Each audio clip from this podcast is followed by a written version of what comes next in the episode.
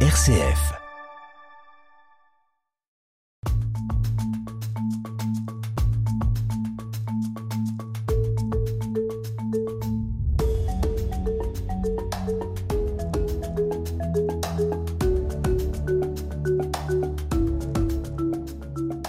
Parler de sacrifice à notre époque, c'est évoquer les souffrances, les manques, les efforts. Mais si on plonge dans l'Ancien Testament, c'est pour découvrir une toute autre dimension des sacrifices.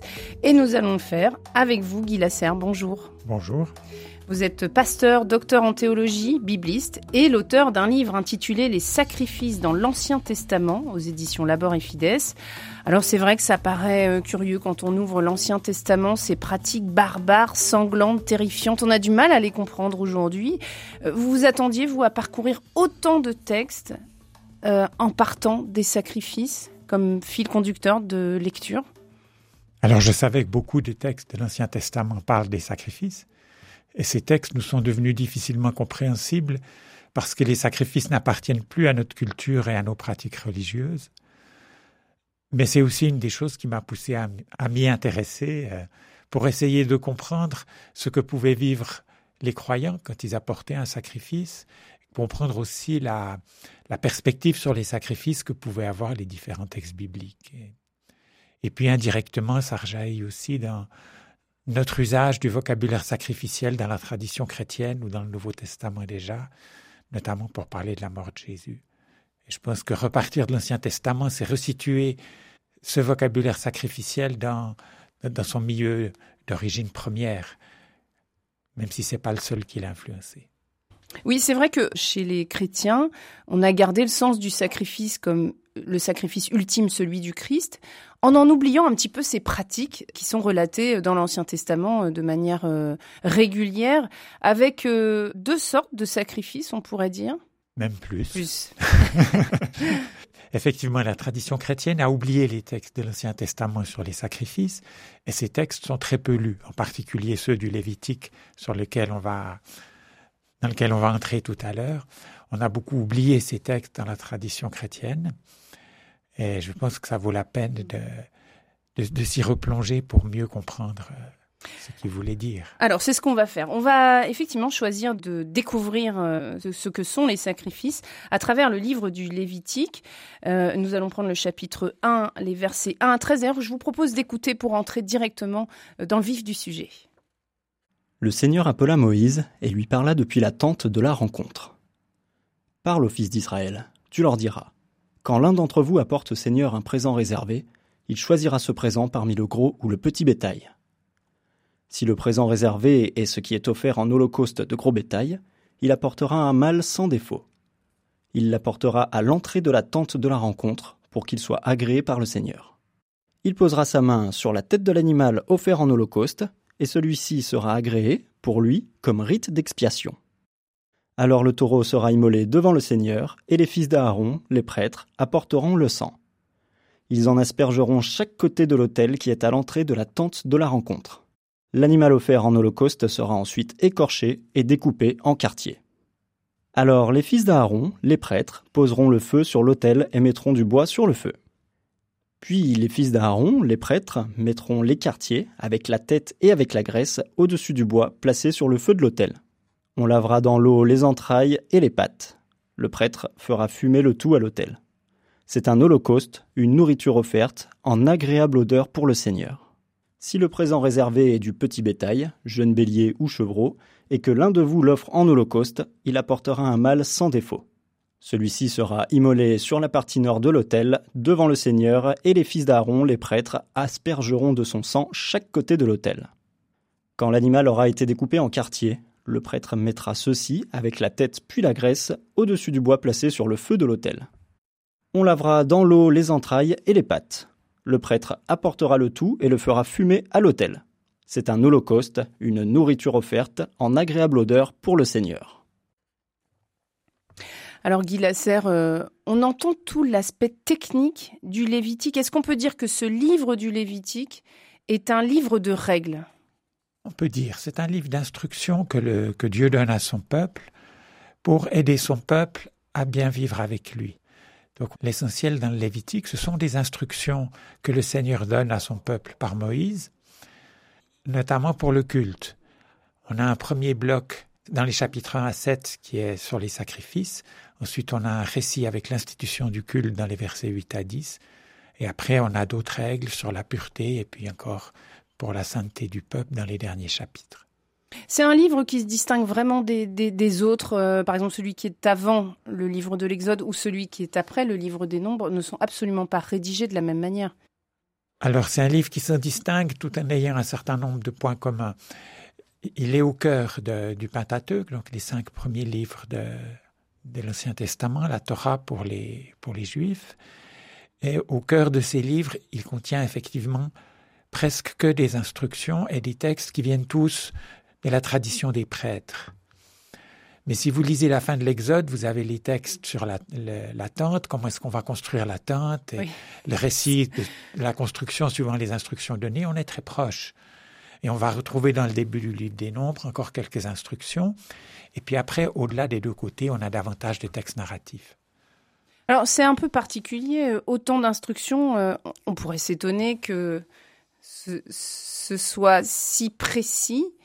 Euh, est-ce qu'on peut imaginer un instant que, puisqu'on dit que c'est la parole de Dieu, ait pu donner des instructions aussi précises? Ça paraît assez étonnant en fin de compte. Ça nous paraît étonnant à nous, mais si on va regarder dans d'autres religions, on tombe parfois sur des rituels qui sont encore beaucoup plus détaillés que, que ceux-ci. Et au moment où vous avez une pratique qui est récurrente, même chez vous, la, la, manière de manger et de préparer le repas, peu à peu, elle se ritualise. On fait les mêmes gestes dans un même ordre. On fait d'abord une chose, ensuite une autre, d'une manière et pas d'une autre. Et, et, ce qui est rituel est forcément réglé. Hmm. Et le, un des soucis de la théologie sacerdotale, c'est l'ordre. Dieu est un Dieu d'ordre. On le voit déjà dans le récit de la création de, Genèse 1, où tout est ordonné, tout trouve sa place dans un contexte qui doit permettre la vie en harmonie. Et on peut dire c'est un peu la même chose dans le Lévitique. Dans ses lois sur les sacrifices, Dieu met de l'ordre dans les pratiques cultuelles pour que le culte se vive de manière heureuse et que Dieu puisse habiter au milieu de son peuple. Dans le livre de l'Exode, Dieu dit, selon la tradition sacerdotale, qu'il a libéré son peuple d'Égypte pour pouvoir habiter au milieu d'eux, qu'il puisse être présent dans la tente et que le peuple puisse vivre avec cette présence de manière positive. Donc le culte est vraiment essentiel pour vivre de la bonté de Dieu présent au milieu de son peuple. Mais toutes ces règles, elles sont destinées à qui précisément? Alors, le texte nous dit que Dieu parle à Moïse et il dit à Moïse de transmettre les choses à Aaron et aux fils d'Israël. Aaron, c'est l'ancêtre des prêtres, donc c'est la figure qui symbolise la prêtrise. Et le peuple, eh bien, c'est le, le peuple. Donc, à la fois, c'est pour les prêtres, pour qu'ils sachent comment faire, qu'ils aient des instructions de base, et puis c'est aussi pour les laïcs, pour qu'ils puissent comprendre ce qui se passe, ce qu'on attend d'eux, ce qu'ils peuvent faire et où sont les limites entre ce que les prêtres font et ce que eux font. Donc c'est aussi une manière de répartir les rôles quelque part. C'est une manière de répartir les rôles, tout à fait. Mm. Et à la fois de, respecter la place de Dieu. Guy Lasserre, euh, on rentre dans le texte euh, de façon un peu plus euh, profonde. Qu'est-ce qui nous est dit exactement du sacrifice? Qu'est-ce qu'on peut comprendre du sacrifice en lisant ce chapitre 1 du livre du Lévitique? Alors d'abord, vous voyez que dans ce chapitre 1, on nous parle d'un sacrifice particulier qui est l'Holocauste. Et après, les chapitres suivants vont parler d'autres offrandes et sacrifices. Donc, on va apprendre ici des choses sur la manière d'offrir un holocauste. Il y a un tas de choses qu'on ne va pas apprendre. On ne nous dit pas, notamment, quand est-ce qu'on apporte un holocauste, ni comment est-ce qu'on choisit, est-ce qu'on va offrir un, taureau, un chevreau ou pas. Voilà. Donc ça, on ne le sait pas. Et c'est important de, voir aussi les silences du texte, parce que le texte a choisi de dire ce qu'il considérait comme essentiel. Mm. Et ici, ce qui l'intéresse, c'est le déroulement, les grands actes, les grandes étapes du déroulement et la répartition des tâches entre Aaron et ses fils et celui qui offre. Alors justement, celui qui offre, il arrive soit avec un gros, soit avec un petit bétail. En tout cas, ce doit être un animal sans défaut. Ça, c'est important. Oui, c'est important parce que le sacrifice, c'est pas une manière de se débarrasser des bêtes qui sont mal fichues. Donc, euh, si vous avez une bête qui est, mettons, aveugle, vous n'allez pas l'offrir à Dieu simplement comme ça. Quand on offre quelque chose à Dieu, ça doit être quelque chose de beau. C'est pas, c'est pas la déchetterie. Euh.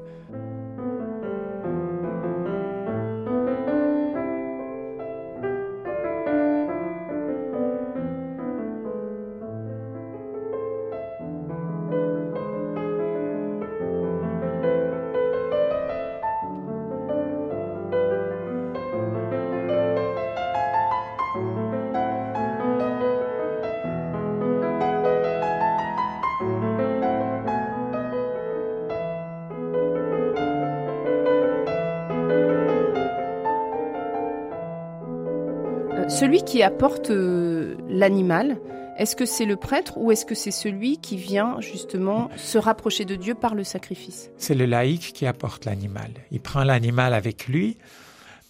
On peut imaginer à partir du rituel qui est ici, qui présente l'animal au prêtre, que le prêtre regarde si l'animal est bien correspondant aux exigences de, de, qualité. Et si c'est le cas, il va lui dire que c'est bon et le, laïc va mettre la main sur la, sur la tête de l'animal et puis ensuite il va l'emmener pour être abattu. Alors ça, vous y avez lu plusieurs sens, euh, le fait qu'on pose la main au-dessus de la tête de l'animal.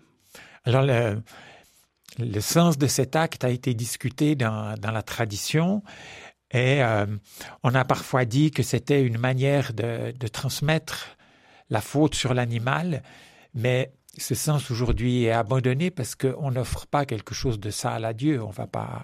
Vous voulez dire que l'animal est alors euh, le réceptacle du péché Oui. Et on ne pourrait pas offrir. On ne peut pas l'offrir à Dieu. Et, on voit dans Lévitique 16 avec le bouc émissaire qui lui recueille les péchés d'Israël, il n'est pas offert à Dieu, il est envoyé au désert. On ne peut pas offrir du péché à Dieu. C'est pas. Donc cette interprétation a été euh, écartée. Oui. Et laquelle on a gardée?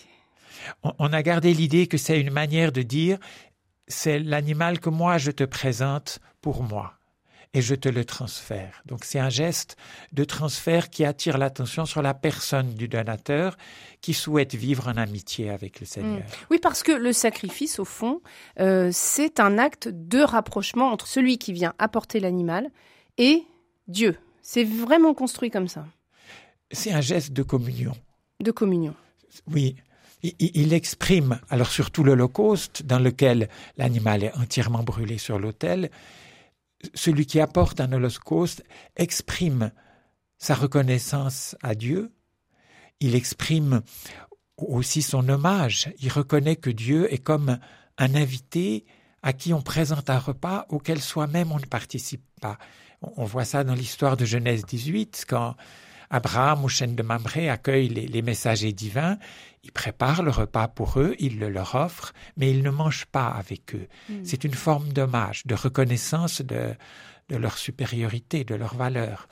Donc celui qui apporte un holocauste à Dieu prépare cet animal comme un repas et il va l'offrir complètement à Dieu pour dire à Dieu son adoration, et pour dire à Dieu son désir de vivre en amitié avec lui en le reconnaissant comme son Seigneur. Guy Lasserre, qu'est-ce que vous avez fait des questions que vous aviez au début avant d'écrire votre livre sur le fait que c'était un acte qui semblait euh, violent, que après tout un animal c'est aussi une vie donnée par Dieu, ça fait partie de la création. Comment vous avez résolu cette question d'offrir un animal à Dieu et donc de mettre fin à, la vie d'une créature? Alors effectivement, il y a une violence dans la mise à mort de l'animal. Probablement qu'au départ, la plupart des sacrifices n'étaient pas comme les holocaustes, c'étaient des sacrifices partagés, c'est-à-dire qu'une part de la victime allait pour Dieu et l'autre part était mangée par ceux qui offraient. C'était donc une manière de manger de la viande en reconnaissant que cette vie venait de Dieu et en donnant une part à Dieu. Mmh. Alors oui, il y a une brutalité, il y a une violence, comme celle de nos abattoirs, il faut pas se cacher. Et si vous pouvez pas les filmer dans un abattoir facilement, c'est bien parce que il y a une certaine violence dans ces lieux. Mais chaque fois que vous mangez de la viande, vous vous nourrissez de cette violence. Ici, dans le rituel, cette violence, elle est canalisée, elle est ritualisée. Hmm. Donc dans ce sens-là, il y a une sorte de, de limite posée à la violence humaine, qui reconnaît que cette vie ne lui appartient pas. Alors je voudrais que dans ce texte, on s'arrête sur ce lien justement entre l'homme et le Seigneur. Il y a euh, tout un, vocabulaire entre euh, qui montre euh, cette interaction finalement et qui montre aussi le partage des rôles quelque part parce que celui qui vient, il offre, il choisit l'animal, il le présente, il le tourne vers le Seigneur, il met la main sur la bête, il égorge l'animal. Et puis le Seigneur, de son côté, on retrouve les termes, le Seigneur accepte l'offrande, pardonne les péchés. Et ensuite, on a aussi la place des prêtres avec le, sang qui est dispersé et le feu. Euh, qu'est-ce que ça vient nous dire euh, de, de, l'ordre du sacrifice et du rituel? Alors effectivement, les rôles sont, sont définis, comme vous l'avez dit. Ce qui est intéressant ici, c'est que le rituel est présenté comme une parole de Dieu. Donc c'est Dieu qui donne aux hommes le moyen de vivre le culte au travers des sacrifices. Et quand c'est Dieu qui dit comment faire et qui dit que le sacrifice qui est apporté ainsi est agréé, le rituel devient en même temps promesse. Promesse pour celui qui apporte le sacrifice que s'il l'offre de manière juste et avec son cœur, eh bien Dieu va, va l'accepter qu'il pourra vivre de cette amitié de Dieu qu'il recherche. Est-ce que le sacrifice doit être euh, complet, total, c'est-à-dire qu'on vient avec l'animal et et tout est donné, donc tout est brûlé aussi, tout est mangé. Non, c'est, c'est la particularité de l'Holocauste, c'est que l'entier de l'animal est, est brûlé. Mais si vous offrez un, un sacrifice de paix, eh bien, le, le, sacrifice sera partagé, une part pour Dieu, une part pour mm. les prêtres, et le reste pour les offrandes. Voilà, c'est l'occasion de redire que dans ce texte du Lévitique, le sacrifice qui nous est présenté, c'est celui de l'Holocauste, c'est celui de l'animal tué, pour les fautes de l'homme, pour réparation des fautes de l'homme. Alors, le but premier de l'Holocauste n'est pas la réparation. Le but premier de l'Holocauste est probablement plus un sacrifice d'hommage et un sacrifice d'invocation. On voit dans les, dans les récits, quand il y a plusieurs sacrifices, en général, l'Holocauste vient en premier. Donc c'est un sacrifice qui probablement avait aussi pour fonction d'inviter Dieu à venir et à participer au culte qui se rendait pour lui. Hmm. Et euh, le sacrifice spécifique pour la réconciliation, les formes sacrificielles spécifiques pour la réconciliation, c'est le sacrifice pour le péché et le sacrifice des réparations, qui viendront plus loin dans Lévitique 4 et 5. Donc au fond, là, c'est le premier acte quelque part. Ici, c'est le premier acte. On nous parle déjà du pardon, mais ici, on ne sait pas très bien comment ça se hmm. passe. Il n'y a, pas hmm. de, il n'y a pas de détails. Mais dans le Lévitique, cette dimension du pardon est extrêmement importante. Et tout le culte est aussi ordonné à la réconciliation avec Dieu. Donc l'Holocauste, qui est le, premier sacrifice dont on parle, on lui met déjà quelque chose de cette couleur-là. Hmm. Alors, euh, il y a aussi cette question de la liberté de l'homme qui se pose euh, dans ce texte, parce que, au fond, ce texte donne beaucoup de directives. Quelle est la place pour euh, la liberté de celui qui vient offrir l'animal Quelle est sa marge de manœuvre? Y en a-t-il une ou c'est véritablement, comme vous le disiez, très ritualisé? Alors ça dépend dans quelles circonstances. L'homme a le choix d'offrir ou pas le sacrifice fondamentalement. Alors évidemment, s'il refuse toute participation au sacrifice, il risque de se sentir un peu exclu de la communauté culturelle, puisque les sacrifices jouent un rôle essentiel dans le, dans le culte israélite. Et en vous entendant, on comprend aussi dans la vie de la communauté. C'est-à-dire que celui qui refuserait le sacrifice pour une raison ou pour une autre euh, perd aussi d'une certaine manière son appartenance à la communauté. Disons, il ne pourra plus signifier son appartenance dans le culte. C'est une forme de reconnaissance. C'est une forme de reconnaissance. On verra mieux ça encore avec le Deutéronome. Mais on, peut dire un peu euh, que, le sacrifice constitue la, le culte sacrificiel constitue la communauté comme communauté de Dieu, comme peuple de Dieu. Et donc celui qui voudrait pas y participer, d'une certaine manière, il s'exclut. Mais cela dit, il garde une certaine liberté sur quand il va offrir et sur ce qu'il offre.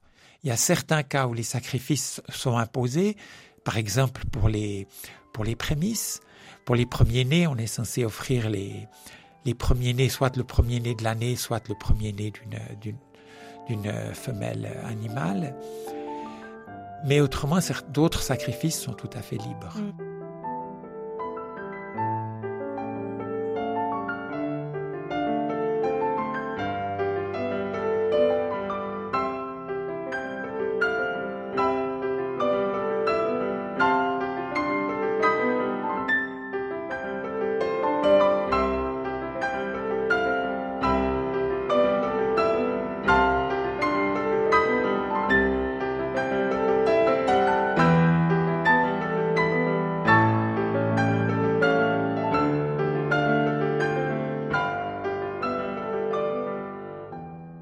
Qu'est-ce que ce passage nous, dit de, Dieu? Qu'est-ce que ce passage nous dit de l'alliance de Dieu avec l'homme? Alors ce qui est intéressant d'abord, c'est que ce passage nous dit que Dieu a le désir du culte. Dieu a le désir d'habiter au milieu de son peuple et de vivre avec lui en bonne harmonie. Il a le désir que le peuple puisse vivre de sa bénédiction et, le reconnaître lui comme son Dieu. Et puis, il nous dit aussi que Dieu prend plaisir au sacrifice. oui, il y a la bonne odeur du parfum, l'agréable odeur. Oui, c'est ça. De l'Holocauste. Pour Dieu, c'est agréable. Mais ce qui est agréable, c'est pas forcément le parfum en tant que tel, c'est ce que symbolise le parfum. Ce qui est agréable pour Dieu, c'est le désir de l'homme de vivre en bonne, en bonne entente avec lui et en fidélité à sa parole. Donc il y a dans le culte une communion qui se fait et un échange qui se fait. C'est pas un échange symétrique, c'est un échange asymétrique parce que c'est Dieu qui donne la vie, c'est Dieu qui donne qu'on puisse avoir une terre, qu'on peut cultiver des troupeaux, qu'on puisse avoir de la nourriture. Mais en même temps, l'homme reconnaît cette part de Dieu, il met quelque chose aussi de son travail dedans. Vous voulez dire que quel que soit l'Holocauste offert par l'homme, au fond, ça n'atteindra jamais la générosité et l'abondance de Dieu. Non seulement ça l'atteindra pas, mais ce sera toujours de l'ordre de la réponse et pas de l'ordre de l'initiative. C'est Dieu qui prend l'initiative. C'est Dieu qui a sorti son peuple d'Égypte. C'est Dieu qui le conduit au désert, hein, selon l'histoire que nous raconte le Pentateuque. Hmm. Donc c'est Dieu qui a l'initiative, et quand on donne l'ensemble dans l'Holocauste l'ensemble de l'animal à Dieu, eh bien on reconnaît cette différence entre Dieu et l'homme. Et on reconnaît l'hommage que l'on rend à, Dieu comme à son Seigneur. Alors aujourd'hui, il n'y a plus du tout de sacrifice. Qu'est-ce qu'il nous est resté de, ces textes? Qu'est-ce qu'il nous est resté aussi de ces offrandes que faisaient les hommes de manière très physique euh, à Dieu? Alors, il nous en est rien resté de manière directe parce que avec Jésus, toute la ritualité va s'exprimer différemment. Donc Jésus vient complètement changer ces rites qui étaient ancestraux. Oui, pour nous, il va complètement les changer. Mais Jésus, il s'inscrit dans le judaïsme, dans un judaïsme de son époque qui est très divers. Et lui est dans un courant de ce judaïsme qui donne peu de place au sacrifice. On constate dans les évangiles qu'on ne raconte jamais que Jésus va au temple apporter un sacrifice. On ne le voit pas. Parce que pour lui, probablement que ça n'appartient pas au centre de ce qui fait sa foi. Le, lieu de socialisation religieuse de Jésus, c'est la synagogue, ce n'est pas le temple de Jérusalem. Et à la synagogue, on n'offre pas de sacrifice. Et Jésus dans les synagogues, on le voit, très régulièrement dans l'Évangile. C'est très fréquent. C'est là qu'il va sans doute s'être formé à, à sa foi juive, qu'il a dû apprendre sa foi juive. C'est là qu'il l'a vécu. C'est là qu'il participe aux célébrations avec ses disciples, qu'il intervient auprès de celles et ceux qui sont là. Et dans ce judaïsme-là, c'est pas le sacrifice qui est au centre. Donc Jésus va vivre les choses autrement. Et les fonctions du sacrifice, il va les reprendre au travers d'autres gestes. Par exemple, quand Jésus mange avec les collecteurs d'impôts, en partageant leur table, il manifeste la communion de Dieu avec le pécheur et cette offre de pardon de Dieu qui vient au devant de l'homme et qui lui offre son amitié. Donc il va le vivre avec d'autres signes et avec d'autres moyens concrets que ceux du culte sacrificiel. Alors qu'est-ce que ça vous inspire, euh, cette expression euh, selon laquelle euh, le Christ devient le sacrifice ultime? Et qu'il n'y en aura plus d'autre après car, car ce n'est plus nécessaire Alors, c'est difficile parce qu'il y a beaucoup de malentendus autour du sacrifice. En fait, le, le sacrifice pour interpréter la mort de Jésus est présent. Les catégories sacrificielles sont présentes dans le Nouveau Testament, mais elles sont utilisées de manière métaphorique. La mort de Jésus, c'est pas un sacrifice. On l'a pas brûlé sur un autel pour l'offrir à Dieu. On l'a mis à mort sur une croix de manière infamante. C'est complètement autre chose et il faut le respecter. C'est pas, pas tout confondre. Mais après, on a dit, mais au fond, sa mort, c'est un peu comme un holocauste. Comme déjà dans le judaïsme, d'autres morts de martyrs avaient été interprétées comme des sacrifices. Et on a dit, ben voilà, la mort de Jésus, c'est un peu comme un sacrifice au sens où il s'est complètement donné à Dieu. Mais il s'est pas complètement donné à Dieu parce que Dieu en aurait eu besoin pour pouvoir nous pardonner. Je crois qu'il s'est complètement donné à Dieu parce que nous avions besoin de découvrir ce qu'était l'amour de Dieu. Et que cet amour que Dieu a pour nous pouvait aller jusqu'au don de son Fils. Que cet amour que le Christ nous manifeste, ce refus de la violence, va jusqu'à accepter sa propre mort pour vivre une vie consacrée à Dieu, une vie au service de l'amour de Dieu.